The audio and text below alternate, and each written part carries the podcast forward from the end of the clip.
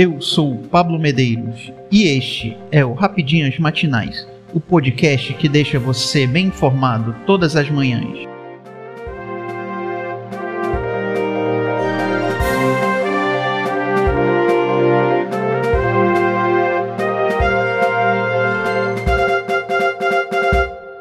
Corte especial do STJ mantém afastamento de governador do Alagoas. O Superior Tribunal de Justiça, STJ, formou maioria e manteve o afastamento do governador de Alagoas, Paulo Dantas MDB, investigado por suposta relação com desvios de 54 milhões de reais em recursos públicos da Assembleia Legislativa do Estado. O placar do plenário terminou em 10 votos favoráveis à continuidade do afastamento e dois contrários. O primeiro voto desfavorável ao MDBista foi o da relator do caso, ministra Laurita Vaz, que foi responsável por atender o pedido da Polícia Federal e determinar a saída temporária de Paula Dantas como uma das medidas cautelares da Operação Edema, coordenada pelos policiais federais em parceria com o Ministério Público Federal.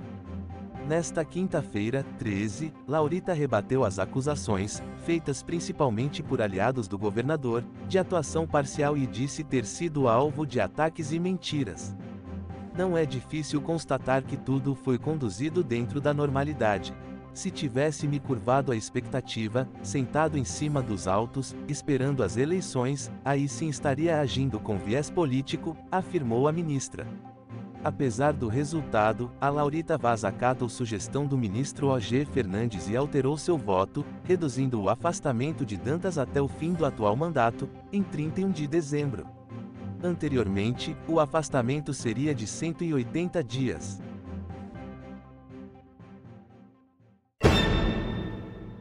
Alexandre de Moraes suspende investigações contra institutos de pesquisa. O presidente do Tribunal Superior Eleitoral, TSE, ministro Alexandre de Moraes, suspendeu a investigação sobre os institutos de pesquisa. A decisão de Moraes saiu no fim da noite, sendo tomada através de ofício, ou seja, sem que a justiça tenha sido acionada. O presidente do TSE proibiu o CAD e a Polícia Federal PF de investigarem as empresas responsáveis pela realização de levantamentos de intenção de votos. A determinação veio poucas horas após o CAD e a PF terem determinado as apurações contra os institutos. Ao vetar as investigações, Moraes disse que compete à Justiça Eleitoral a fiscalização do órgãos.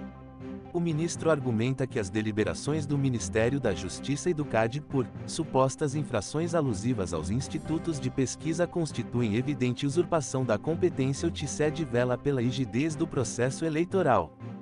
No pedido de investigação contra empresas, o presidente do CAD, Alexandre Cordeiro, afirmou que a discrepância entre pesquisas e resultados é tão grande que verificam-se indícios de que os erros não sejam casuísticos e sim intencionais por meio de uma ação orquestrada do institutos de pesquisa na forma de cartel para manipular em conjunto o mercado e, em última instância, as eleições.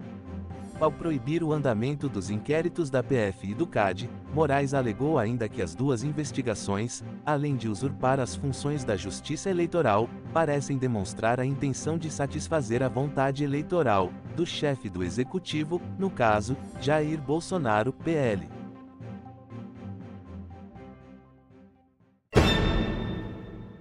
Bolsonaro anuncia desoneração da folha de pagamento para profissionais de saúde.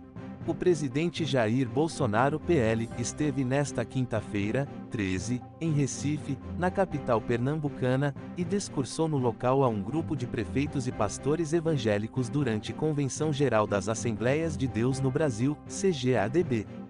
No local, o mandatário realizou um aceno aos profissionais de saúde ao afirmar que há um acordo com o ministro da Economia, Paulo Guedes, para que a folha de pagamentos do setor seja desonerada. São 17 setores que já estão desonerados, e ele falou que eu poderia anunciar a desoneração da saúde no Brasil e que o impacto é compatível, disse o chefe do executivo. Bolsonaro ressaltou que trata-se de um pedido pessoal ao comandante da pasta econômica e que a medida visa reforçar a questão do piso da enfermagem no Brasil, que o Supremo resolveu barrar. Atualmente, 17 setores da economia encontram-se com a desoneração na folha de pagamento até o final de 2023 calçados. Call center, comunicação, confecção e vestuário, construção civil, obras de infraestrutura, couro, fabricação de veículos e carroçarias, máquinas e equipamentos, proteína animal, têxtil, tecnologia da informação, tecnologia da comunicação, projeto de circuitos integrados, transporte metroferroviário de passageiros, transporte rodoviário coletivo e transporte rodoviário de cargas. Com a medida, as empresas que atuam nestes segmentos podem substituir a contribuição previdenciária, de 20% sobre o salário dos funcionários, para uma alíquota de 1% a 4,5% sobre a receita bruta. Ainda em sua fala, Bolsonaro aproveitou para alfinetar seu adversário no segundo turno das eleições presidenciais e disse que o ex-presidente Luiz Inácio Lula da Silva, PT, não sairá vitorioso na corrida eleitoral. Lugar de ladrão é na cadeia, bradou. Eu sou Pablo Medeiros e este foi o Rapidinhas Matinais, o podcast que deixa você informado. Até mais.